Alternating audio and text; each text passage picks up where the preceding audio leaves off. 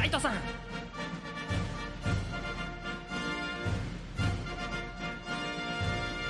プレスリーラジオいきます。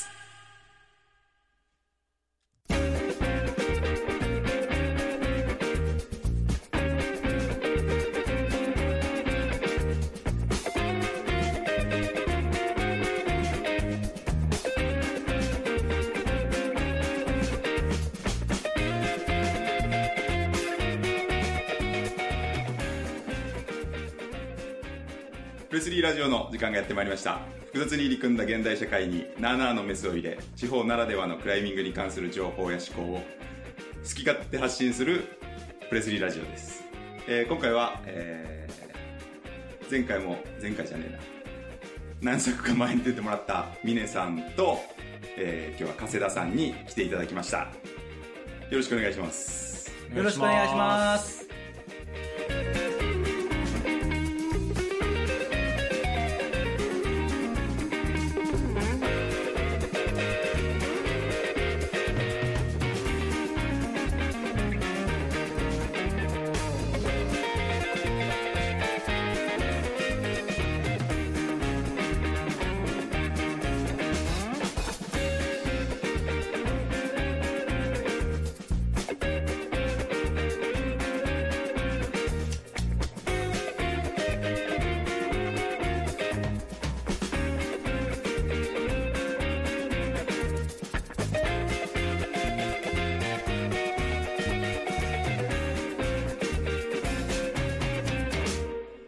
スリーラジオ。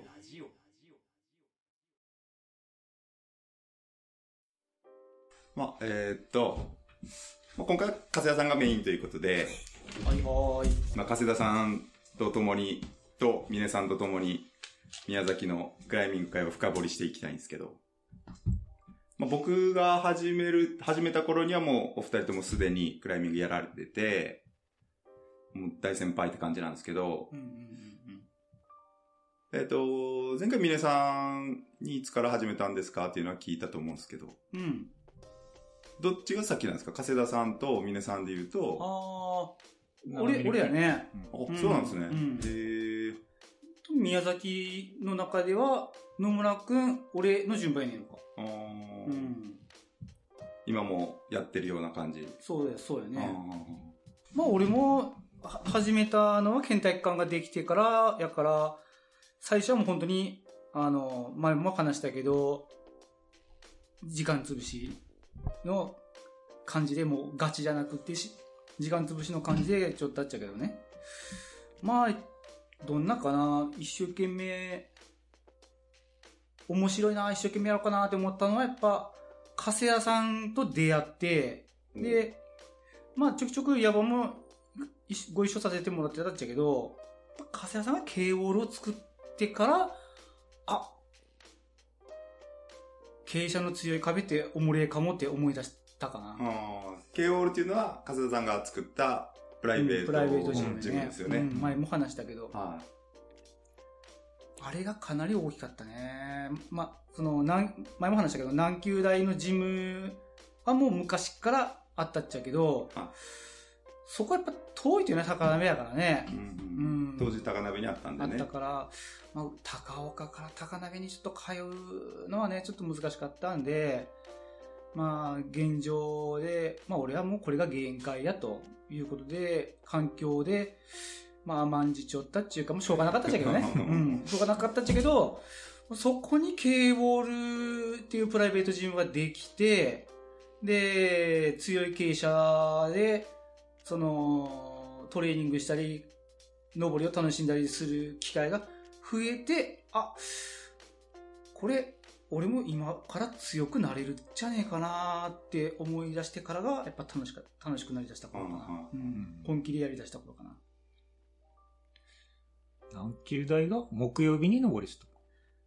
えっとですね、火曜日も、火曜、火やっぱ火曜日木曜日やったんですよ。あ、木か。うん。で、事前に連絡入れちょけば、うん。あの、誰かが来て、うん登らせてくれるっていう感じだったですね。えー一般、一般の方も？うんうん、や確かにだったんです。うんうん学生だけ、学生とつながりがある人だけっていうわけじゃなかったんですね。まあまあ、自然的にそんな感じ、つがりそんな感じになるとよ。つうん。ながり全的につながりはあるか。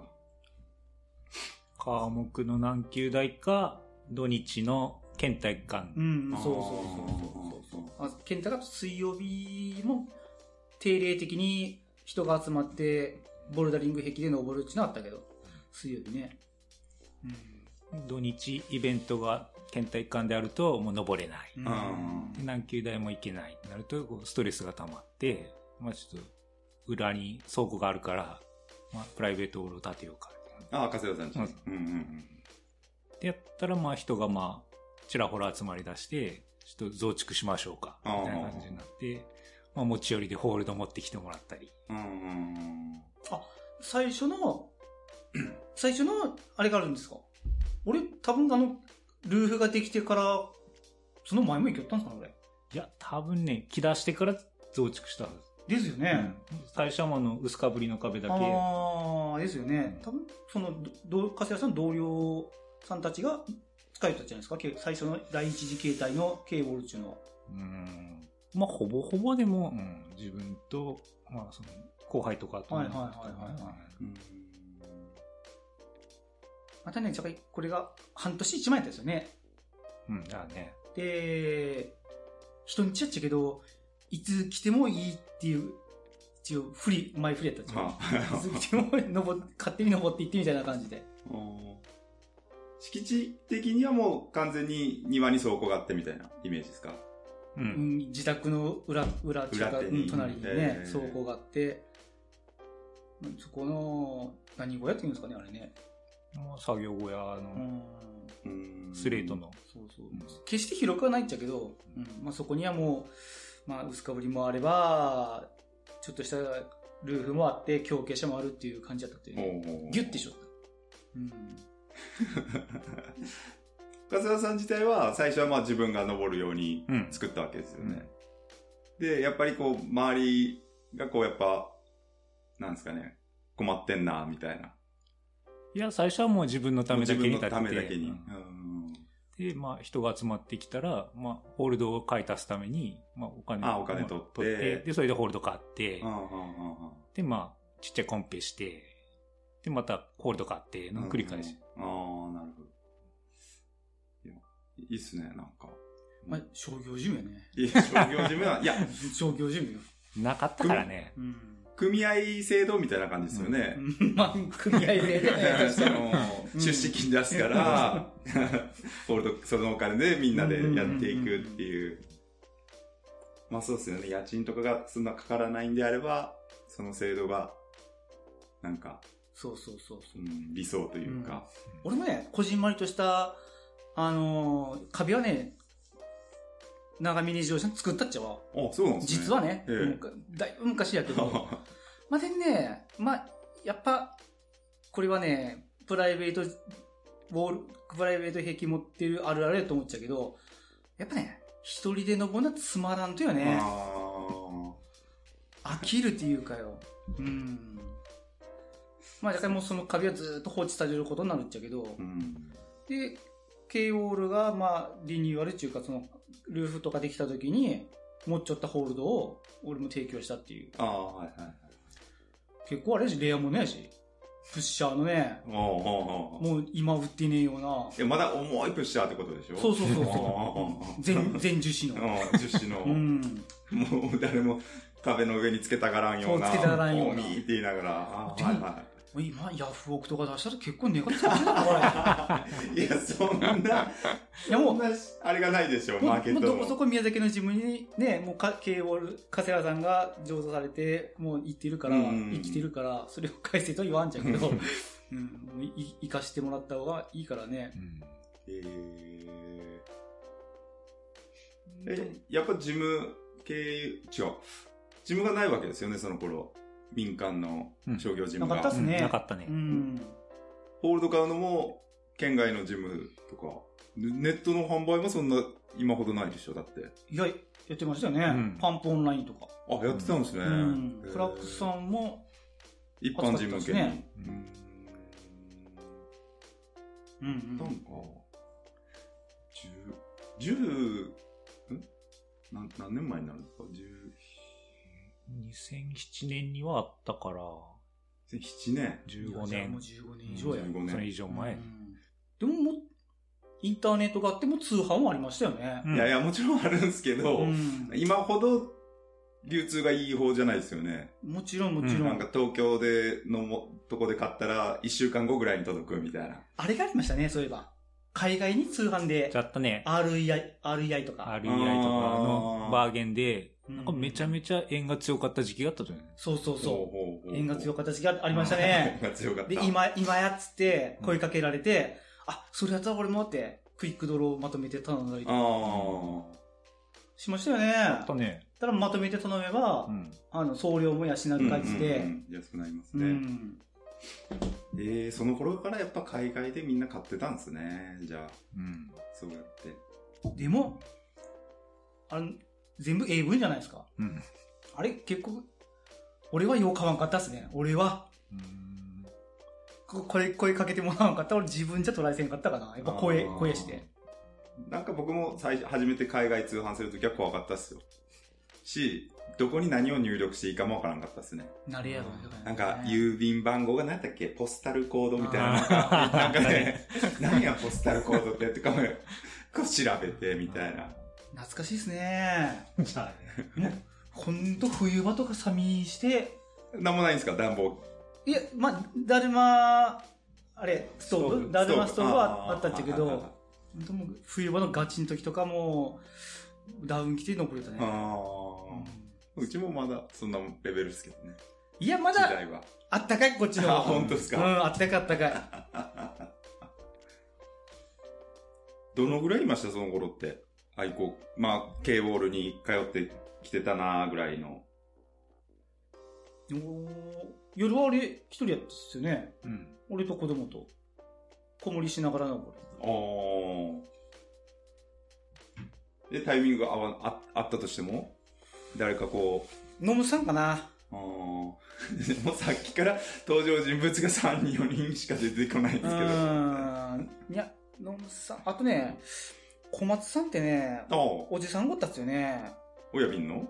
親便。うんこれ親便知知ってますよ、俺、小松さん。小松さんってね、二人よっていうね。ああ、じゃあ違うのか。じゃあ違うんだ。違う、違う方。違う方。ああ、じゃあ違うわ。あの、登山をする小松さんじゃなくて、はあの、た単身赴任かなんかで一緒やったね。またレアな単身。わかり、わかわかりますよね。えうん単身赴任で一緒やったね、その、人工カテーテルかなんかの会社の出向で一緒やった人だったっちゃう、小松さんって、おじさんが。その人が来よったかな。ー、でその人はクライミングしてたってことですよね。その人はクライミングじゃなくて、ボルダリングが趣味やってて。ああ、ボルダリング、でも単身赴任で来て、どうやってプライベートウォールまでたどり着けるんですか？検あ体検体かかな。検体感を使う。ああ、なるほどね。そこで知り合ってか。そうそうそうそう。うわーすっごい不便な時代っすね。書いてましたよね。今日、ああ。使用者はうん。手帳書いてましたよね。書いてたね。K ウォール。KO うん誰が来ました？ああ、で一応ね。そう、使用。料。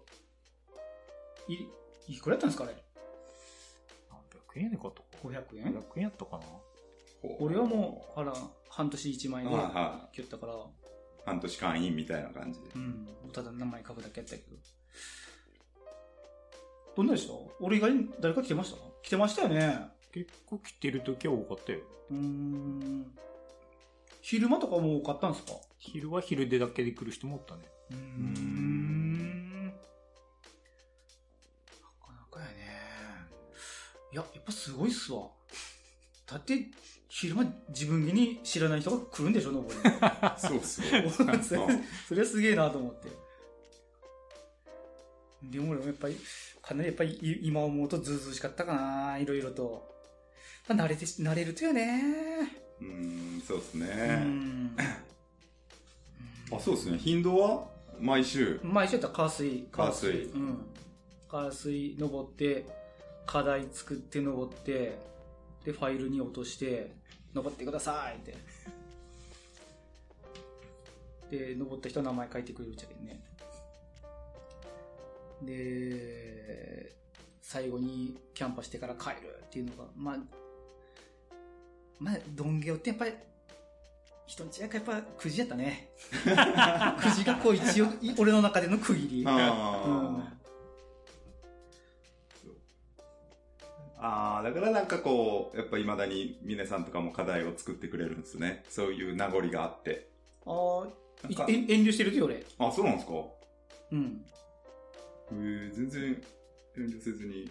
あ、いいんですか？はい、うん。いや、僕が始めた時、まあ、峰さんとか加瀬田さんとか、そういうとこで登ってて、多分課題作りにも慣れてる、人に、人のために課題作るっていうのも慣れてる人たちばっかりやったんで、うんうん。そんな、事務側、事務の経営側だけの課題じゃなかったんですよ、僕が始めた頃。うん。まあ、お店の人も作るし、お客さんも作って、っていうのが、あ、なんか最近そういうのないなって思うんですよ。まあ、うーん、まあ、ちょっとこう聞こえ悪くなるかもしれんけど、今のやってる人たちってこうもう、与えられた課題しかやらないみたいな。店が用意した課題しかやらないみたいなうんイメージ、イメージですね。まあ、まあ、そうやろうね。はやっぱ、それできしょっかいね。はい、いや別に 悪いとかじゃないですよ。悪い、それがいいとか悪いとかじゃなくて、なんかこう、自分たちでこう、もっと、ね、考えて課題作って、そこで知り合った人たちに楽しんでもらえれば、なんかもっといい雰囲気になるのになとか、思うのはありますね、僕は。まあ、か課題登る楽しみもあるけど、課題を作る楽しみ。はいで、作って、登ってもらう楽しみを分かってもらいたいっていうことやっちゃう。うんそうそうそうね。いや、なんか店側の人,、ね、人間がそう言うと、いや、ただお前、仕事サボりてるだけやろ、みたいな感じかもしれんけど、なんかね、そういうところ、僕が好きだったとこがあるから、うん、まあまあまあ。マジで南級大生の子たちとかはですよね、あの、叩き上げっすよね。さあね。うん。うんもう、あの、当時のね、指導員、野村指導員が、その、まあ、今日の課題は、みたいな感じで言うわけやはわ。はい。あいつらじゃかい、もう課題を作るわけやってね。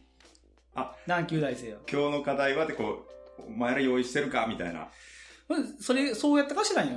でも、なんか、南級大生を見ちょっと、ああ、そんな感じかなって俺は思ったけどね。用意してんな、みたいな。でど、野村君が別に、南級大生たちに、なんか今日課題作っちゃうんとかって、とは言ってないと思う。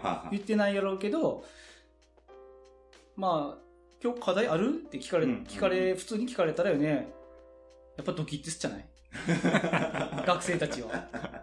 あ、やべみたいな。作っちゃなかったみた。用意してあげたいっていう気持ちがあったかもしれないし、うん南級大生側に。そういうのもし、俺がオール時代に課題を作っちゃったのは、まあ、ただ単に課題がなかったから自分で課題を作って、で、すその、3- 3D 壁やから、面白いとよ。課題を作るのが。はわかるか？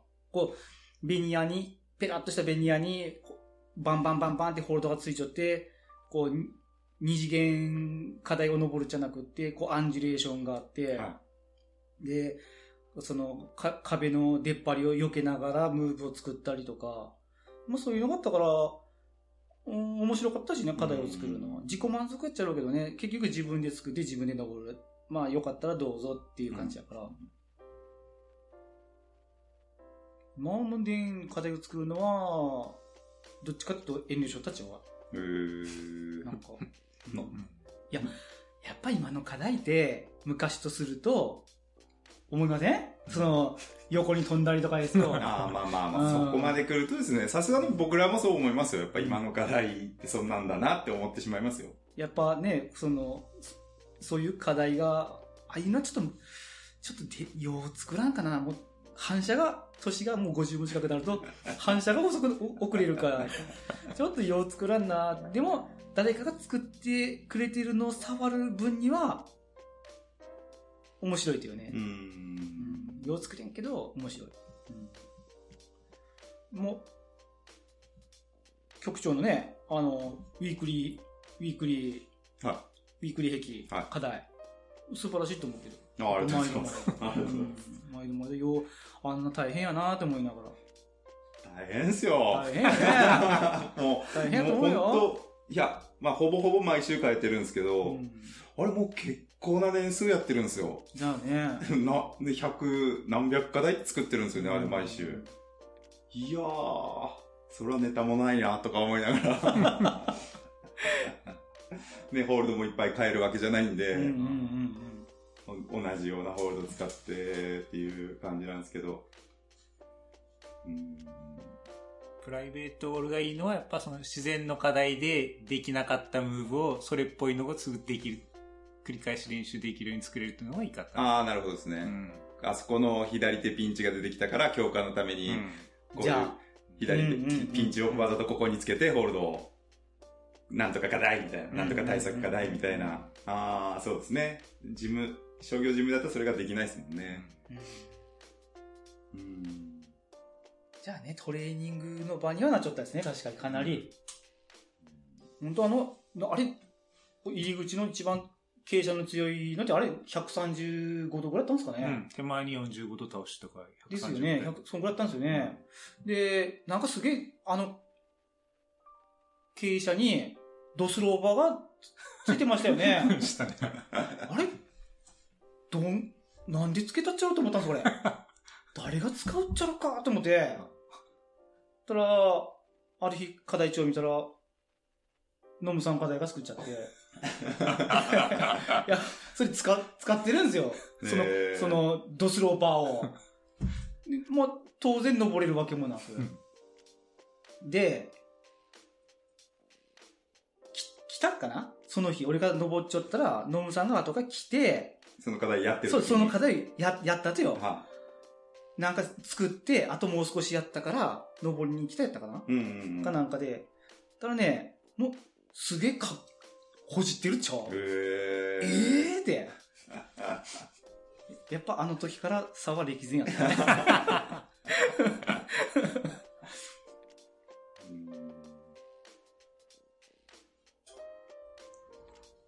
まあでもね、あの、カセラさんのあの、思い立ったらすぐ行動感はすごいですね。い毎度、毎度毎度いつも思っちゃうけど、思い立ったらすぐ行動。昔あの、本上にリードクライミング、たまに行きよったやつは、うん。で、今度の日曜日、なんか行きましょうやみたいな感じでメールかなんかで示し合わせて、うち集合して行くじゃないですか。うん。一台で。うんえー明らかに宮崎は雨降っちょらんけど、県北に行ったら、予報を見ると、うん雨が降りそうやと。うん。どんげします？って聞いたら、まあ、とりあえず行ってみようやみたいな。ありましたよね。あったね。で、行けば行くほど、もう延岡でがどんどん降ってきたの覚えてます？どんどん降ってきちゃって、わお私はその、リードクライミングって、どっちかというと、まあ、その、そこまで好きじゃないっていうか、どっちかというと怖えから、うんえー、このウェットコンディションの中登るっちゃろかって思いながら、行きよったっすわ。ハンドル握って行ったっすわ。あの時増田君もいたんですかねあで、まあ、行ってみれば、いいが、みたいな感じで行って、たら案の定やっぱ本ちょっとしゃぶれ、どしゃぶりと前が言わんけど、まあまあ、まあまあ降っちゃって、で、あ、じゃあ、増田君おったわ。で、言うほどなら登れるって。うんうんかぶっちょっかい。うんで、その本上の石灰岩の性格性質上、雨がその日降っちゃっても、その、すぐ染み出てこんじゃわ？うん岩、岩、岩に。でしたよね。うんでもね、染み出ちゃったんですよ。すでに。すでに染み出ちゃって。で、しもう、下向いてるコブとかに雫が垂れちゃっちゃうわ。あもうね、テンションガタ落ちよ、こっち。で、加瀬田さんとか、増田君はもう、もう意気揚々やっちゃうわ。もう、あ登れる登れるみたいな。もう、その、濡れちゃうなとこ使っていけばいいんじゃないかみたいな。もう、あ、その時に今日は俺は、なんかちょっと、パフォーマンス程度にか簡単なやつ一本登って、あとはもう、美麗に徹しようで。あの時は思ったよね。まあ、まあ、美麗に徹するっちゃけね。すごかったね。でも、増田くんやら、滴ってるコルネをもう抑えて、マスターで登れたですよね、12A とか。ねあーすげえ。あんこはね、あんこは好きやね。ほんと。マスターくんは好きやわ。大したもんや。いやそれ、そういうの俺、去年ぐらい加瀬田さんと、あ、山本くんが来た。お疲れです。お疲れです。あ、もう始めてました。そう。それこそ去年ぐらいあって、そういうのが。えっ、と、加瀬田さんと二宝株に行った時に、その前の週も行ってるんですよ。うん、で、何らかの手違いで加瀬田さんのハーネスが俺の車に乗ってたんですよね。は俺の車で行って。で、いつもサイトで拾うんですけあ。ど、うん。で、加瀬さん忘れてました、つって、じゃあ来週持ってきてよって言って、で、俺その荷物をこのジムに置いたんですよ、一回。うん。で、当日、加瀬田さんと行くことになって、自分の荷物入れるじゃないですか。そのハーネス忘れたんですよ、俺、加瀬田さんの。で、サイトに着いた時に加瀬田さんが、俺のハーネス持ってきた？って言われて、はぁってなるじゃないですか。うんで、取り替えります？っつったら、いや、行って、なんか、ちょっと考えるわ、っつって。いやいやいや、どうなるの？みたいな。ハーネス。ハーネスないんすよ。で、行って、ついて結局、スリングで、まあ、ハーネス、僕こう作って やったんですけやど、な。なんかまあ、まあの、遊んだんですけどちょっとこう、いつもより怖かったっていう。ね、登ってる落ちれんし、登ってもらった時もなんか急に落ちたら怖いし、みたいな。なんか、うん。ありますよね。そういう加瀬田さんの。昔からなんでしょ？昔から？行きゃ、行きゃなんとかなるみたいな。うん。いや、その、あの、ここには全然関係ないかもしれんけど、加瀬原さんと自分の友人で中村秀ちゃんっていう人がおるっちゃけど、はその、中村秀ちゃんは、加瀬原さんのど同じ年で、はあの、高校時代から遊び仲間やっちゃけど、い。一個違いでしたっけ？うん、俺が一個下やししたっちゃわ。だから中村秀ちゃんと、お俺、俺でこう、加瀬原さんの話をすると、もう、順は昔から、ああやって、あでですよね、順って言われてるんですよね。順は昔からもうアンギャ、アンギャチャーって。もう、こう思い立ったらすぐ行動中か、うんうんうん振り向かんがね、みたいな。うんでも危うくはないっすよね。なんかこうもう、この、なんだろう。じゃあね思い立ったらすぐ行動する人おるけど、いやいや、ちげえろっていう人いるじゃないですか。うんうんうんうん。確かに確かに。なんかちゃんと見極めた上でそれをしてる感があるのは、あるんですけどね。うん。なんか結構いろいろあったらしいですね、高校の時は。そこまでおると。もうそこはもう、これ、これで言っちゃうけど、まあ、ひでちゃんとの話の中で、うん、結構どこそこ、まあ、やんちゃじゃないけど、あ遊んだっていう話は聞いたけどたたくちゃんってもう高3ですよね。もうこうさん。うち、慶太郎と一緒やから、下の子ですか下の子。ももちゃん高さん。お姉ちゃんと、まあ、一男一女、はい風なんだからね。じゃあじゃあ、1歳になる前にも行ってたもんね、本庄に。今日子守りしててって言われて、するわって言って、あ、連れて行ってたんですか？連れて行ってた。これ今月なっとったじゃんかい。俺も本庄連れてってよ、3人。三人。三あ、三人二人か上二人か。いやー、怖えなえ、それは誰かと何人かで行ってる中に子供も一緒に連れてみたいな。まあ、行けば誰かおるやろ、みたいうんな。で、案の定誰かいて、ちょっと見ててくださいって登って、すごい。なんかもう、ね、ハングリーさが違うよね。やっぱクライミングに対しての。結婚してようが、うんそんなん、障壁にもなってない感がすごいですね。なんかね結婚と出産は、クライミングの壁みたいな。え僕は昔、ある人から聞いたんですけど、全然そんななってないですね。なってないね。やっぱ壁は乗り越えていくっていう。いや、やっぱ、加瀬谷さんのところも、うちと同じで、奥さんの理解がかなりあると思う。あうん。だじゃあ、ですよね。じゃあねで俺よりだって岩場に行っちゃうもんだって、加瀬谷さんあ。。うん。だってもうね、本当国内だけじゃないからですね。そう、それがびっくりよ。うんもういいです、こう触れて。いいんじゃないですか？いいんじゃないですか？うん。ねえ、ああれは、お奥さんとどどうなんですか？その、どんなやりとりがあるんですか？その、今度のいし、ほぼ2週間近く登り行くわけじゃないですか、海外とかに。もうね、もうチケット取って、うんこの日からちょっと行ってくるわ、みたいな。それどういうリアクションを変えてくるんですか？え、また？みたいな感じと、まあ、そこまでに、あ、もう、お皿洗いしたりとか、か 家庭内のマイルをいっぱい食べねえかった。あマイルが溜まっ家庭内マイルマイルが溜まった時に、行ってくるわ。おかしいなおかしいな俺も皿やら洗っちゃっちゃけど、おかしいな還元率還元率悪いんじゃないですか。おかしい。あ契約会社が悪いんやなんかやっぱ、円高とか、マイルにもやっぱ安とか高とかあるんちゃうかね。あありますマイルにも。あなんはいか、あるじゃないですか、クレジットカードも、全然このクレジットカードポイント使わんわって。あると、そんなの。えありますあります。知らんかめっちゃここつくわっていうとことか。え年会費払ってなかったんじゃないですか、多分。ー そう。家庭内に年会費があるっちゃう。そうそうそう。うん。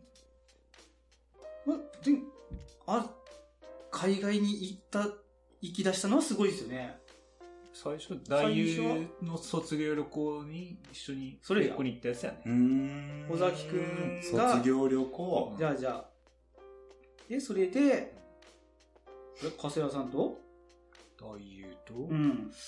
何人かいましたよね。うんそんなもんでも。どこに行ったんですか？フエコうん。フリーフエコが流行ってて、県政くんとか？県政の卒業式の時も行った。あ、また別の別なんですね。まあ、県政、じゃあちょっと心もとないから、俺がちょっと引率していったらねか。で、嫁さんに言って。めっちゃ出汁に使ってるじゃないですか。あ。あ、じゃあまたさらにその前か。県政って誰ってはならなかったんですね。もうなの、えー、なっちゃったかもしれんけど。それ、さっきちょっと見せてもらった K ウォールのブログにもたかも、書いてますよね。多分パワーオブサイレンスを登ってるやつやねんか。そうそうそうそう、県政くんがね。惜しかったっていう、ね。そうそうそうそうそう。なんかそれ俺笛子行く前にその記事読んだっすわ。2009年。パワーオブサイレンスし出張いや、知ってますよ。俺、いや、え、今どこわかるパワーオブいやサイレンス僕。は全然知らないです。フリーフエコでクリス・シャルマがはいはい、僕は登るやつね。フリー笛子は、笛子行く前に泊まった人の家で見せられました。フリーフエ、フリーフエコでも、伝説のビデオがあるという。いや、多分ね、見たことはあるんですけど、課題まで覚えてなくて、本当申し訳ないです。そううね。ん最初だけ、加瀬谷さんとか大崎とかが、フエコに行くっていうのを聞いて、うわすげえなーって、あ羨ましいって思ったもんやしね。うん。そうね絶対無理やけどなーって思いながら。こう人人気のスポットというか、ぼ、なんか、今暑いエリアみたいな感じだったんでしょ？当時。そうそうそうそうそう。で、行ったみたいな感じでしょ？うん。羨ましいっすよね。やっぱブローとかじゃなくって、フエコやったんですよね。うんやっぱり。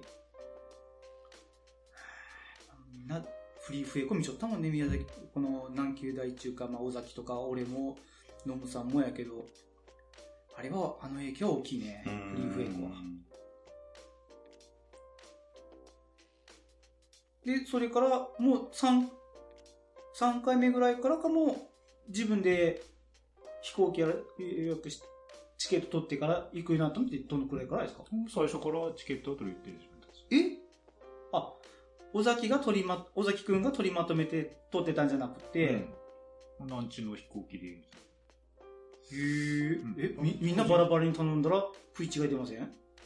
さすがにそこまで違うのと 取らんでしょあ、そうやっちゃう。はいあまあ、おのおの安いやつ見つけて、そっちの方が安いね、みたいな感じで決めたったの多あ。何やそれ、敵面白そうやわ。こ分。う行ったら、飛行場に行ったら、俺のチケットの方が若干安かったみたいな？そうまさねえけど、まあまあ。え、そんなことがあり得ると？今はなんか一括で検索したら出てくるけど、へ前は一個一個サイトを調べていかなきゃいかなかったから手分けして探すみたいな。いや、それがすごいわ。う。うん。そうですね。今はもうバッて出てきますもんね。うんうん。なかったかいな。あれ、俺 BBA やから、そういうのできんよ、俺。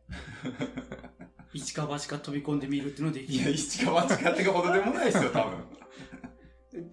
こんなやっぱり、ものすごくビビった話があって、その中村秀ちゃんがまた登場するっちゃけど、カセラさんと中村秀ちゃんがイタリアですかね、イタリア行った話。その、向こうに、やっぱ同級生のイタリア在住のシェフさんが俺やって、で、それに、そこに会いに行ったっていう話があるっちゃけど、あ向こうに着いたら、ホテルが違ったんですよね。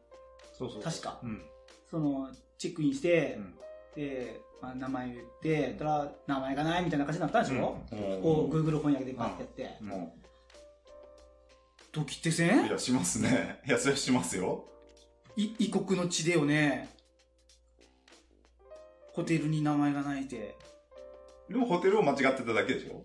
そうそう。そう、そうやろでしょ？うん結局はそうやっちゃけど、そのホテルが30キロぐらい離れてたんですよ。そうそう。えーバルディメロっていうボルダーエリアに宿を予約してたんだけど、その30キロ手前にメロっていう村があったんですうんうんあ、ここや、ここやと思って、ホテル一軒しかないから、もうちっちゃい集落で。行ったら、うん予約ないよ、みたいな。うん。あまあでも、泊まれるみたいな感じで、あ、泊まれますよって、あの、チェックインして、ドラ岩場見に行こうかと思ったら30キロぐらいずーっと。別やっちゃって。えなるあ、じゃあ、泊まるなともそこに泊ま泊まったんですか？だからもう、チェックインしたから、そう、バルディメルドのやつを、えっ、と、1日キャンセルして、はんはんはメロに戻って泊まって、2泊目からそっち。じゃあいきなりそ、そこから30キロ移動したんじゃなくて、そこ泊まって、翌日移動。いや、岩場見て、はあはあ30キロまたバックして、泊まって、だいぶ行ったり来たりしたな。うん。え料理人に会いに行ったんですよね。そうそうそうそう。なんでボルダーの近くにいるんですか？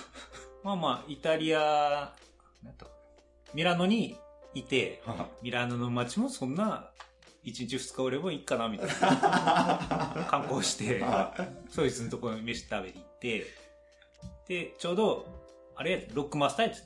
おーそれ見に行こうあって。ーで、近場の岩場行って。えーえ、その、一緒に行った人は伊藤なんとかさんはクライマーじゃないんですよね。うん中村秀ちゃん、あ、あ中村で、中村で。全然もう、あの、地元の高岡で、春菜料理中村っていうところ、やっちゃう社長さんやっちゃあはう。全然もう。い。あの、いわば連れて行かれたんですか？そうそう。うん。楽しみ面白かったって言ったよ。うーん。こんなとこ登るっちゃーって言ったらしい。あーいや、そりゃそうやろ。初めて見る分には。まあまあ、そうですけど。で、またそのイタリアの、ね、岩場って、リードクライミングの本場みたいな感じでしょ、うんうんうん。だからこう、ぐわーって、規模も大きいっちゃろ、向こうが。景色は絶対いいでしょううん、ね。いいねやっぱ見る分には面白いと思うよ、多分きっと。なんかスイスとの国境みたいな感じ。うん。まあでも結構僕もお世話になってるんで。加瀬加瀬田ツアーに。ねはい。ケツは。K, K ツアーにうん、ブロー、初めて行った海外遠征のブローからずっとお世話になってますね。それこそ最後に行った笛子だけお世話になってないんですよ。もう笛、笛子俺いいわって言われて。いいわって言われて、俺は関東の人たちと待ち合わせして行ったんですけど、それ以外は全部、加瀬田さんについてきてもらってますもんね。もうお任せやろ、チケットもじゃかい。いや、チケットとか取ってますよ。でも、ちゃんとこう連絡して、ここ、何々便、ここ取る、みたいな。モーテルも、モーテルはもう取取るんでしょ？加谷さんが。あ、モーテルとかは、うん、そうですね。それこそ行き違いになったら、さっきの話じゃねえけど。お前あっちの町で、こ俺こっちの町みたいな。いや、そうですね。でも初めて行ったブローのホテル取ってもらってたんですけど、うん。着いた時間が夜で、うん。人がいなかったんですよね。もうスタッフが。で、なんかコンピューターで、なんか入力して、あ、チェックインする。はい、チェックインするんですけど、もうそれがわからんみたいなのが、あまあ、30分ぐらいなんかしょったらできたんですけど、結局。30。知らない土地で。うん、あま英語なら分かりそうなもんやけどね、確かに、ブローやろ？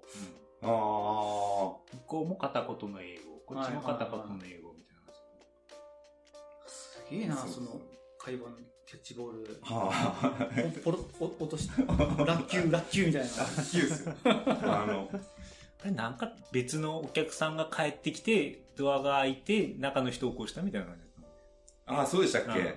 うんうん。たまたま帰ってきてくれる。そうやったっちゃう。ほら、やっぱ怖いね。すごいわ。なんとかなるかいける。いや、もう、なんか聞いちゃったらね、毎毎度毎度ミラクルが起きてる。なんか、なんか、なんかちょっとしたミラクルが起きてる。うんですね。そうか、レンタカーとかも加瀬田さんに頼んでますもんね。そう、じゃあは、海外でこう、車を運転するって、それもすげえなって思うんだよね。車関係の仕事されてて、いや、だって、一番できますよ、多分。車車線逆やろ？逆っすよ。でそんだけですよ。ハンドルも逆やろ？ハンドル右ですけど。え、右手でシフトしてんせんにあかんちゃうし。いやいや、オートマ、いや、ミッションもあったな。ブロの時ミッションやったな。えー、そんな、慣れるもんやんちゃう、すぐ。なんかな、なれますよ。へえ間違って逆走りそうになったことは何回もあります。ああ、それはある。あそうそう、そういうの、そういうの、そういうの一回結構やばかった時があるぐらい、確かにそれだけは気をつけようと思いました。逆そうやって、それ。怖っ。特にこう、駐車場から出た瞬間とか絶対逆走ってますね。あれ？みたいな。危な。なんとか、なんとかなりますよって。なんか、あれやな、しいたかも映っちょんね。何がですか？そういうなんとかなるが。加世田イズムが映っちょんいやいやいやいや。なんとかなるみたいな。海外慣れやっちゃうか、そういうのがやっぱ一つの。まあ、うん、なんかそういう何もわからない土地に行くっていうので、こう慣れていくのかもしれないですね、こうーん免疫がついてなるほど。そんげて言われてみると、俺も一回だけ新婚旅行でハワイに行っただけやっちゃけど、あるわ。なんかこう、俺の、俺のは、スプーンが借りたかったから、はスプーンを借りに行ったっていう話だったけど、は片言の英語とボディアクションで。でも、そんなおっかなびっくりとか照れてるとかじゃなくても、普通にこう、堂々と、堂々と聞いて、堂々と借りてみそういえば。宮崎弁で？いや、片言の英語。ええ、片言の英語。なん、なんつったっちゃろうね。でもやっぱ、ああ、うん、思いっきりなれるね。思いっきりなれるわ。言われてみると。まあ、そうしないとやっぱり生き生きていくっていうと 大げさやけど、まあ生きていけないじゃないですか。行動できんちゅうことね。結局、で、なん、なん、何カ国行ったと？何カ国行きましたか？長谷川さん何カ国行きました毎、毎年？一回は必ず行ってましたよね。毎年行くようにし毎行くようにしちゃったらいけるから毎年一回どころか二回行く時もあったような気がするんですよね。大体行くと宿題ができて、はいはい何年か後に回収に行くっていうパターン。なるほど。高い宿題ですよ。笛子も2回、ビショップも2回、寄せ見ても2回。じゃあは、アメリカが多いっちゃ。イタリアに。イタリアも1回だけ。とロックランズも1回だけ。南アフリカ。うん。南アフリカ遠そうだな遠かった。一緒、一緒に行ったんですけど、俺も。もうね、片道10、あ、違う違う。えっ、と、日本からドバイに行くんですよ。あこれでもう12、十何時間乗らされるんですよ。で、数時間休憩した後に、十何時間かけて南アフリカ行くんですよ。もうね、あの、飛行機乗ってて、後半ケツ痛くなるじゃないですか。だからどもうそドバイに着いた時点でケツ痛いんですよ。で、数時間回復するんやけど、で、ドバイから南アフリカに飛ぶ、飛んで、もうね、30分後ぐらいにはケツ痛いって地獄。ケツ痛いって思いながら。どうしようもないですよね、うんあれ。でもあれ経験すると、アメリカがものすごい近く感じる。あ あ、なるほど。そっか、その距離はえげつないですね。でももっと長い人だ、ドバイからブラジルとか行く人はもうさらに長い時間の乗ってるから、すごいと思う。うん。そう、ヨセミテも和也さんと行って、うんうん。で、なんかこの前、山本君ヨセミテに行ったみたいで、はい、あの、こっそりじゃないけど別にこっ、そり。寄せ見て行ってきました。あ10月 ?10 月の頭っすね。あ、うん。はい。なんか、なかったんですか？面白いエピソードは。面白いエピソードは全然なかったですけど、ちょっと一人で行った、あの、妻を置いて行ったっていうエピソードだけあるんですけども、はあちょっといろいろあって、あの、僕一人で行って、うんまあちょっと現地で、あの、友達と合流して行ったんですけど、今日本人多かったですね。アメリカが。アメリカが。この円安でわーわー言ってるのに。だけどやっぱそのコロナ、なんその水際対策解禁になって、PCR も受けなくてよくて、じゃあ今まで我慢してた人たちが今、ううわわーってて、、いいシーズンやうわーって多分言ってし。るんじゃないかなって思いますけどね。そうかハワイなんかも多いらしいね、今へね。ーもう解禁ですね、完全に。キャンプ4。キャンプ4。なんかルールが変わったっちゃう？キャンプ4に、ルールもですけど、シャワーができてました。ええ温水シャワーが。どういうなるほど。キャンプ4、いやいや多分、キャンキャンプ4っていうキャンプ地があるんですけど、う んそれ分かるとよ。そこにはトイレぐらいしかなかったですよね、そうそうそう僕らが行った時は。トイレと本来なら水ぐらいああ、まあ水道と。しかなかったんですけど、多分去年かないや、。ちょっと行けばシャワーとかあるんですよ。うん。でも移動しないといけないんですよ、車でこう、バーっと向こうの方まで大体みんなあそこで登る人って、登ったら自分でキャンプ張って、そこで寝泊まりするんでしょ？まあそれが一番安上がり。ですわね。し、それがかっこいいとされてるんですよ。寄せ見て愛好家たちは。よね。うんうんうん。クライミングしに行く人たちはキャンプ4で泊まって、うんうん。ああ、でもシャワーか、いいな快適です。ね多分その、去年かなくていいんですよ。し、その、キャンプ4の、多分駐車場から向かって左側がキャンプ4だと思うんですけど、うんうん。その右側が整備、整理されて、そこにまたキャンプサイトと、えっ、と、トイレとシャワーが併設した建物ができてて、めっちゃ快適でしたね。快適。あ、でも洗濯機はないっちゃ。洗濯機はなかああ、ったです。やっぱじゃあいかんやかんじゃ、あっちの、なんとかっていうところに。そうですね。なんだっけ、ハンド。そうですね。え洗濯こそこジャバジャバってすればいいんじゃないと。洗濯はどうにかなる人の気がするけどね。まあまあそうなんですけど、なんか洗濯機があるから使え、そこまで行きますよ。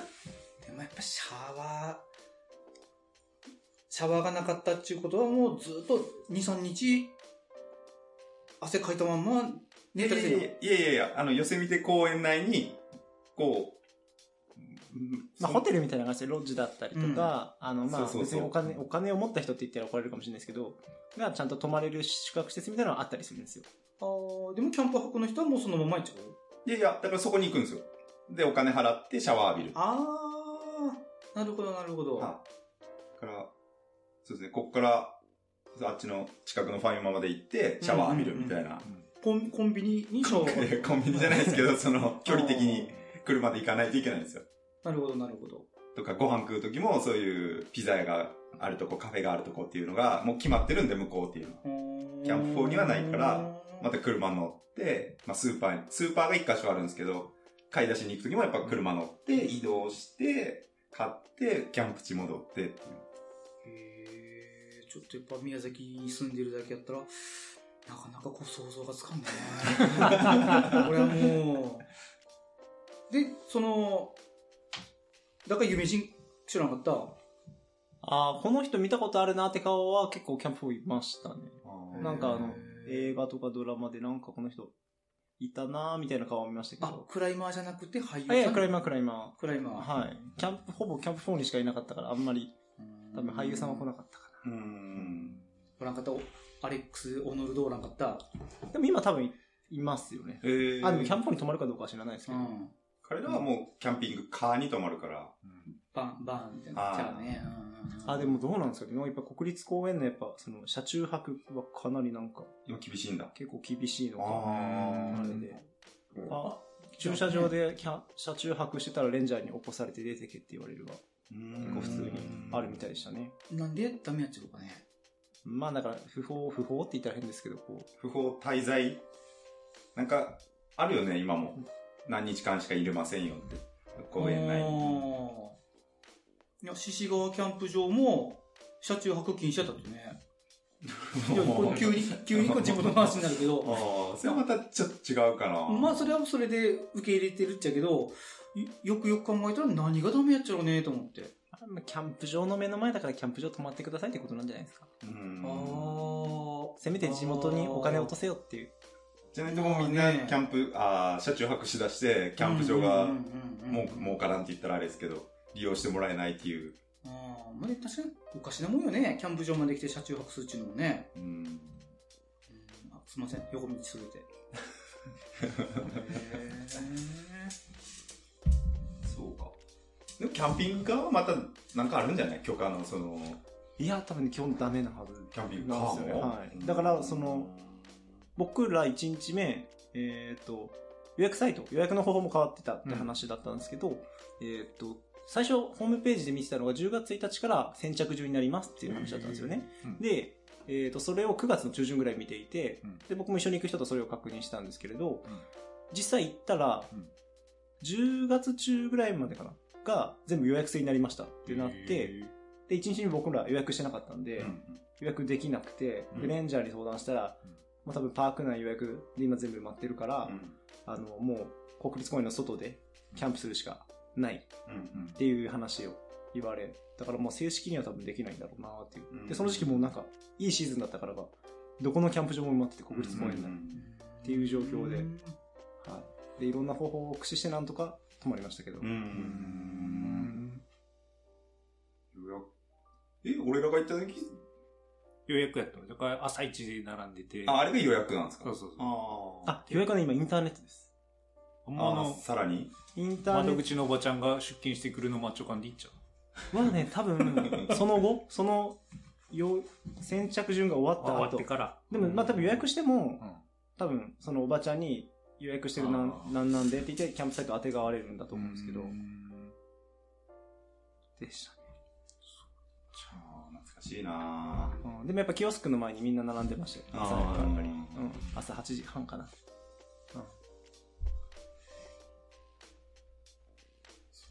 そ、素朴っていうか、雨は降らんじゃん。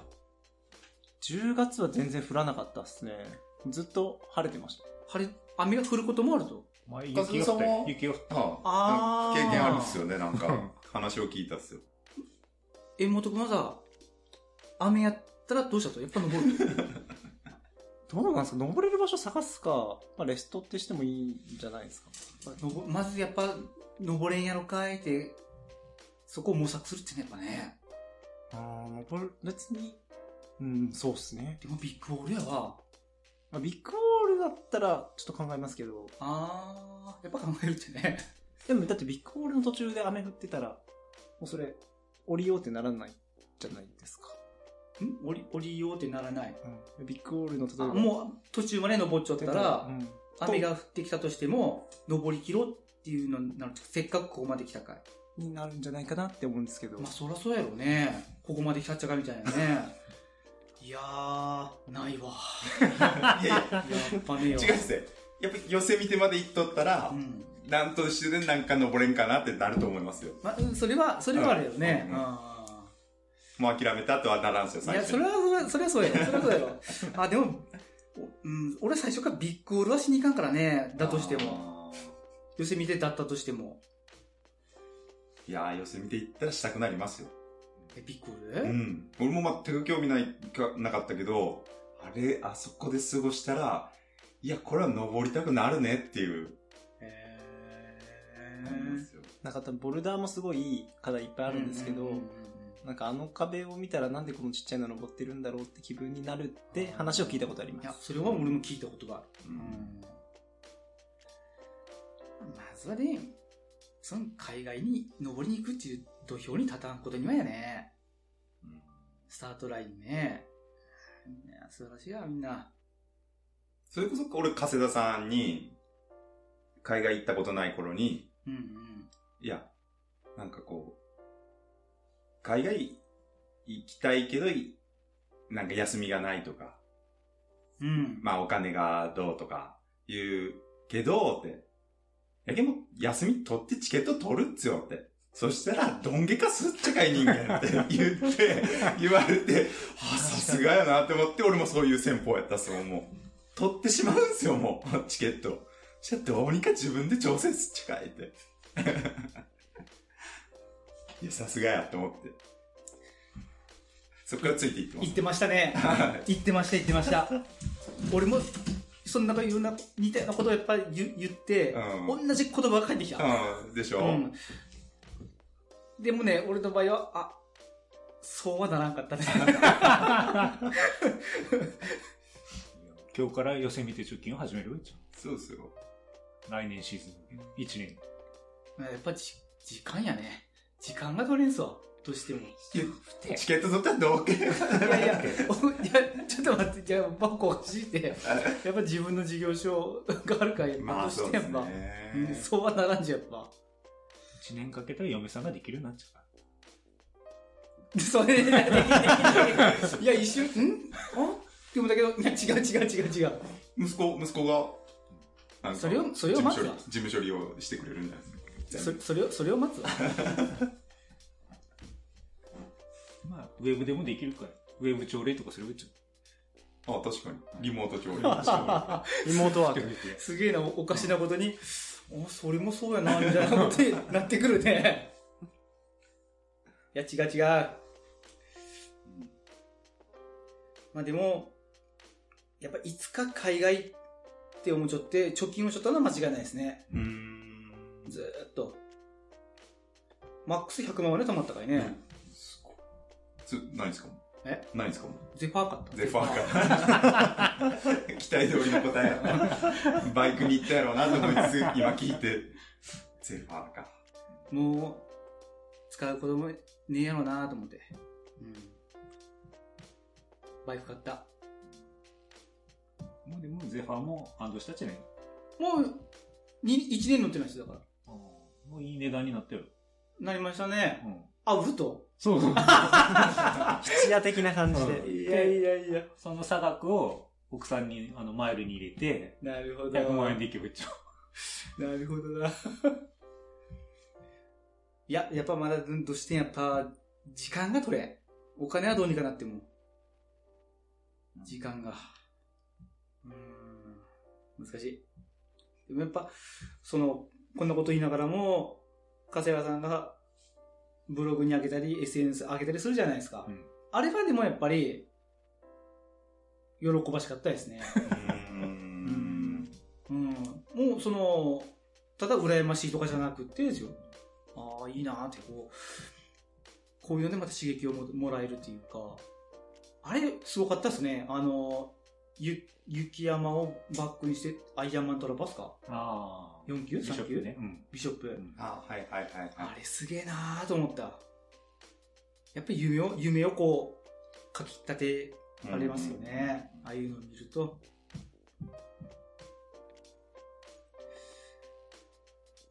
縁本くんはもう、ど、どうやったの？ずーっと寄せ見てってのはやっぱ憧れのビッグオールやっちゃうか、やっぱ。あ、寄せ見てはでも憧れでしたね。やっぱそうやっちゃうね。はい、そうですね。だからクライミング始めて、なんか実家に帰った時に、なんか世界遺産っていう番組で寄せ見てやってたんですよね。で、まあそこにクライミングしてる人がいるって聞いて、うわ、ここ行きたいなって多分、クライミング始めて、い始める前？や、始めてからですかね、多分。へー大学生の時かな大学生 ?6 月ぐらいかなになんか思った。で、憧れはずっとありましたもんね。で、なんか、一回行きたいなと思って計画立ててたんですけど、その時ニュージーランドにいて、そっから行こうとするとすげえ金かかんなと思って、やめたんですけど、それ以来だったんで、ちょっと、だから妻を忘れ物にしてでもちょっと行きたいなと思って、うん行ってきましたね。でもやっぱ近、本当近代クライミングが生まれた場所だなっていう感情なんかすごいしたから、まあ本当聖地って言っても過言じゃない場所なんじゃないかなって思ったんですけどね。行ってみて。あとエルキャピタンがやっぱでかい。でかい。でかい。本当にでかくてびっくりした。あそこに人いんのかって感じです。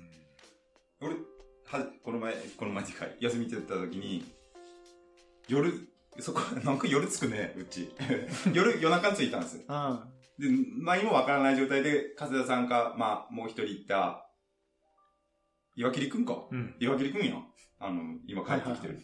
が、うんどっちかが運転してて、俺後部座席に乗ってて、真っ暗なんですよ。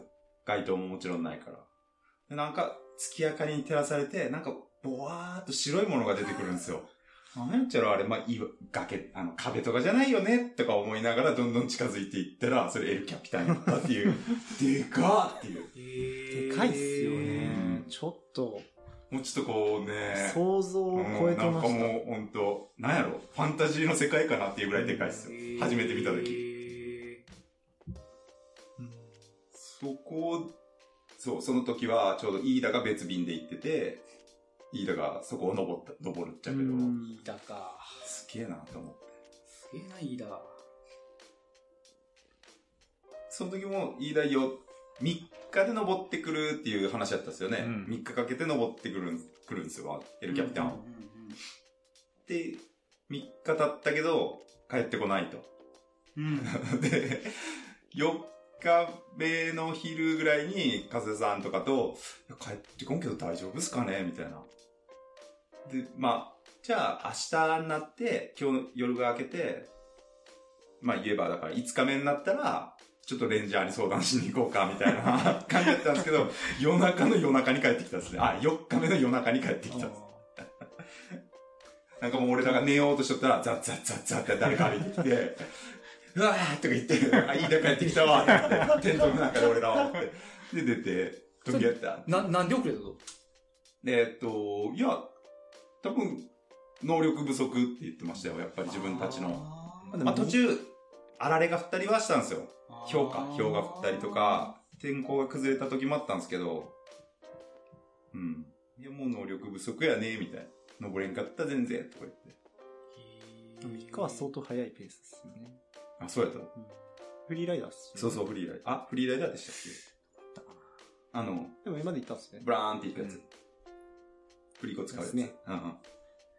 え、もう何、何日かかったいや、僕はエルキャブはやってないんで、ピッコーロやってないです、今回は。っていうのもんまあ、下見と称して行ったので、はあはあはあはあ。もうただプラプラ遊んできました。楽しかったですけど。その周りにもいっぱい、いろいろあるっちゃね。登るところがそしたらね。無限にあります。無限にいったらあれですけど。やっぱ、ふ二人一組の、あれやったろ？ビなんつうの？クラックっていうか、そこそこでかい岩やったでしょ登ってきたっていうのも。あ、そうっすね。まあ、今日マルチとか、ショートとかを。ずっとやってたんでん、まあでも、長いですね。1ピッチが、だいたい30メーターとかが。長えな、一1ピッチ？大体1ピッチ30メーターが普通30メーター長えな。でしたね外人リーチやね。だから、いや、70ロープで足りないとか普通にあったんですね。これ80じゃないと降りてこれないとか普通にいっぱいあって。ドキドキするやつやもん、ロープが、あ、ロープがってなるやつやわ。まだ降りてこれないだけでなんとかなるんですけどね。出たなんとかなる。いや、まあやりようによってはね、その途中で降りてくるとき書き換えとかで頑張ればなんとかなるみたいな。怖え。その予定通りにいい感じの声は。なんかただ日本帰ってきて、最近なんかスポーツやってるんですけど、スポーツ？え？あ、スポーツクライミング。スポーツクライミングやってるんですけどなんか別のスポーツを始めたかと思った。終了点近ってめっちゃ思いましあーそんげな、そんげなるやろね。た。そうですね。多分30メーター、なんか50メートルぐらいのラインとかもあったりしたから、結構凄まじかったですね。あ、でも、それも1日やったね。あ、いや、その1ピッチが。1ピッチが？1ピッ50。チが、まあなんか一応2ピッチなんだけども、なんかほぼ1ピッチでやろうとしたら50メートルみたいな。ロープが50メーターのロープ持ってる人やったらもういけんや。で、だからで、途中でなんかね、終了点みたいなのがあったんで、80ロープだったんですけど、80で上がって途中で降りて、で、一旦結び返してもう一回降りるとか、あーなんとかなるんですけどデータ結び替え。長って言いながらまあでもそんぐらい岩が、岩というか、クラックも豊富だし、いあーあー、クラックは見てないもんな。当時全く興味なかったから。や、すごかった。なんかもう、白くてスパーンって割れたのが、ところどころに走ってるみたいな。うん本ボルダーのクラック登りましたよね。どっかぶりのやつあーあの裏側にあるやつ。いやいや、どっかぶりじゃなくて、ほとんどスラブです。スラブのクラックのやつ。けな。えっとね、どっか上がっていくとこやったんですよね。まあいいや、思い出せんからいいや。一本ボルダー課題であって。え一番怖い思いをしたとかとかないんですか？怖いのはね、ビショップ行って、ハイボルダーで、チョークバッグをつけてなくて、ああ汗びちょびちょの手でも、ああ、ピターン。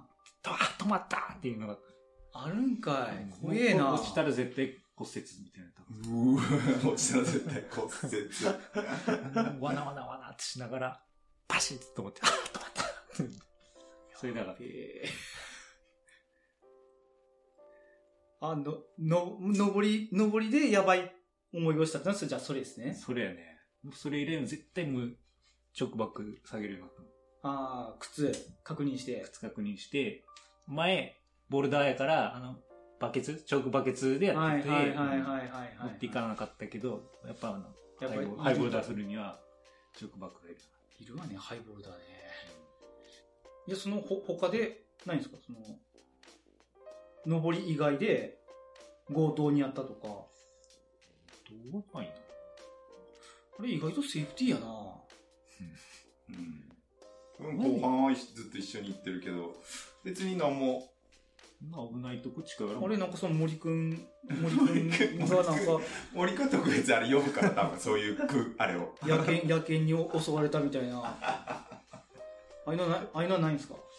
もう葉っぱ吸ってる人とかもいるけど、別に近寄らんもんね、そんな興味ないから。あ葉っぱ。ああ。そんなの聞くとなんかアメリカじゃないって気がするね。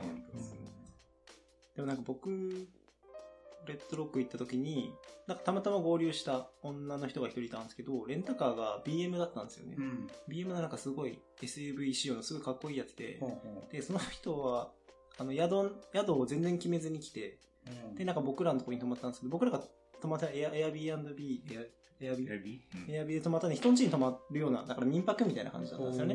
で、そこ駐車場がなかったんで、近くのモールみたいなところにお車止めるしかなくて、で、僕らすごい安っぽい軽みたいなやつで泊まってて、で、その女の友達は BM で泊まってたんですけど、あの、朝、ボルダー、まあ、びその人はレッドロックにボルダーできてたんで、で、そのボルダーに行くときに、なんかすごい涼しいなと思ったら、あの、ガラス破られてたらしくて、へえ。で、ボルダーに行こうとしたけど行けずに警察に行ってみたいな、登れなかったみたいなの言ってましたね。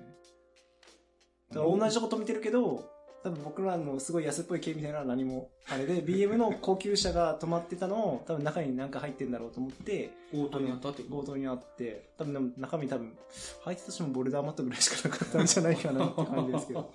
あれ？さんガソリン泥棒がなかあったね、ったっすね。フエコで、フエコって砂漠の中にあるんですよ。はあはで、俺ら満タンにして、岩場に行って止めてて、夕方帰ってきたら、あれ？ガソリンエンプティになってね？みたいになって。あ。えどんぐらいの人今日わかんないだからガですよ。ソリン、あの、アメリカの車って鍵でロックない。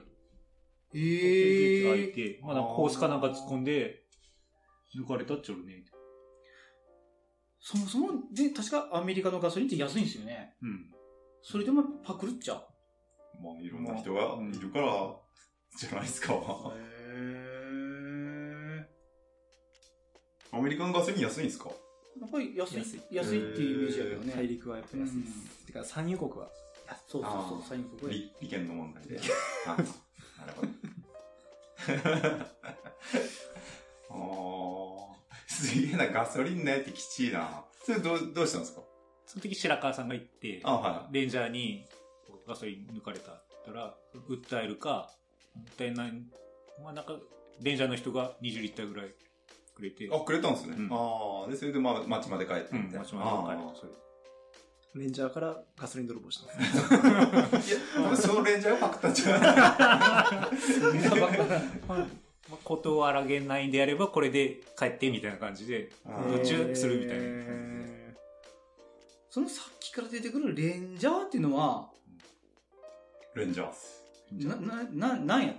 警察？警察みたいな感警察じ。公園の警察。あの、へーエビの高原とかにもおる。